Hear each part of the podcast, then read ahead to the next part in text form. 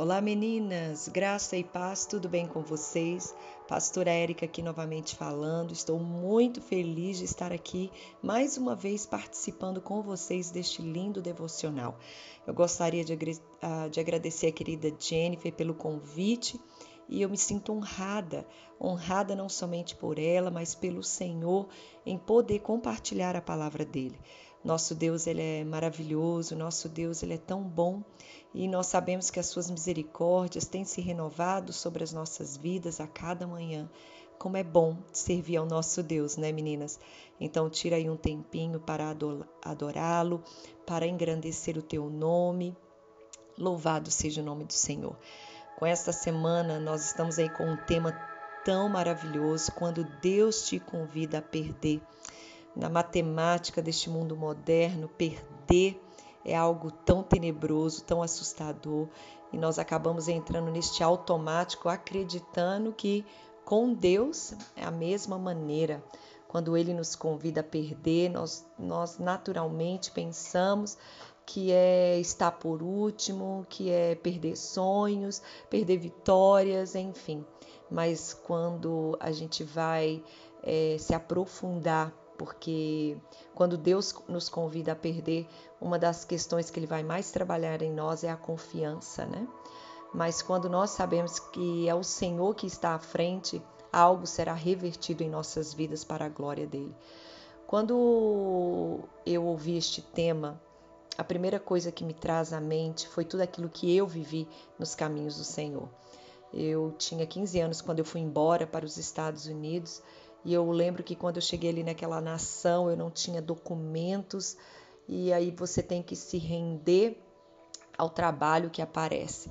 E durante muito tempo, depois da high school, né, que é o ensino médio, depois da aula, eu ia limpar, né, eu já fui é, faxineira, limpava escritórios, limpava bancos, e eu me lembro que uma certa vez eu fui limpar um banco e eu olhei aquela cadeira de gerência e eu disse ao Senhor: Ah, Deus, quem sabe um dia eu não vou me assentar numa cadeira dessa. E assim eu continuei ali, minha vida na América. De, de faxineira, eu fui passadeira de, de roupa, e, enfim, até o dia que minha situação imigratória ela totalmente foi transformada. Através do meu pai, eu consegui a documentação e ali eu pude me tornar uma cidadã americana e os benefícios vieram. Eu lembro que quando eu peguei meu documento, ia ter uma feira de trabalho ali na minha cidade e eu fui participar daquela feira e eu fiz a minha aplicação para começar o meu trabalho no banco. E eu lembro que eu iniciei ali a minha carreira toda medrosa, né, o inglês como minha segunda língua, mas eu aceitei o desafio. E ali, meninas, eu construí uma carreira bancária. Foram 10 anos de, de caixa, eu fui a gerente de mesa, gerente de mesa, eu fui então a vice-gerência de uma agência matriz no centro de Boston. Eu realmente estava vivendo o sonho americano ali naquele lugar, naquele local. E eu me recordo perfeitamente que, mesmo durante todo esse processo é, da minha carreira bancária, eu sempre fui uma menina muito dedicada à obra de Deus. Eu sempre trabalhei e eu sempre recebia promessas. Promessas de que o Senhor tinha uma grande obra na minha vida, tinha um grande ministério, mas quando a gente escuta essas palavras, a gente pensa de grande a grandioso, de um patamar a subir é, patamares. Mas a gente nunca para para pensar que no reino de Deus, muitas vezes, para subir, a gente terá que descer. Mais uma vez, a matemática de Deus é totalmente ao inverso daquilo que nós podemos imaginar, do que este mundo espera. E eu lembro ali 10 anos de banco eu estava sendo preparada para, para assumir a minha própria agência quando Deus me pede a minha profissão. Ah, meu Deus, quando Deus te convida a perder.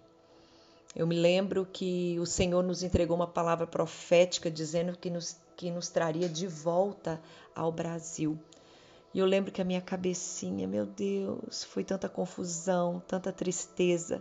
Confusão porque eu não queria aceitar a realidade do Senhor. Porque quem na sua sã consciência deixaria aquela nação de primeiro mundo para retornar ao Brasil, um país de terceiro mundo? Na verdade, era realmente retroceder.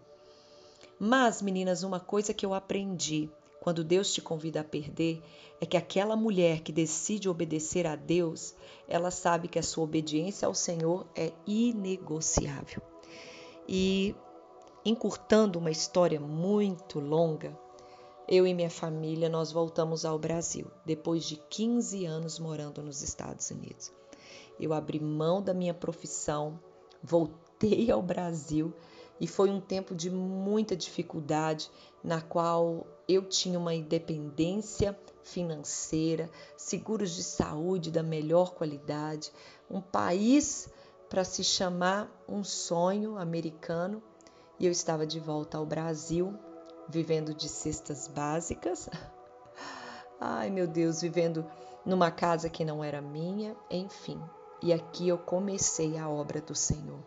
Eu lembro que eu tive grandes propostas, eu falava três línguas, tinha um currículo maravilhoso e um banco aqui é, da cidade estava abrindo uma agência e, me, e antes mesmo desta vaga aí a público, eles perguntaram se eu, não, se eu não a queria. E eu lembro que eu fui orar e o Senhor disse: Minha filha, se fosse para você exercer a sua profissão, eu tinha te deixado na América. E assim eu neguei a proposta da terra e eu aceitei a proposta do céu. Meninas, foi uma longa caminhada, difícil, mas eu aprendi durante este processo que obedecer a Deus é melhor do que qualquer outra coisa, que colher as bênçãos espirituais nem se compara com as bênçãos materiais. E aqui estou, depois de oito anos, colhendo as bênçãos de não ter negociado a minha obediência ao Senhor.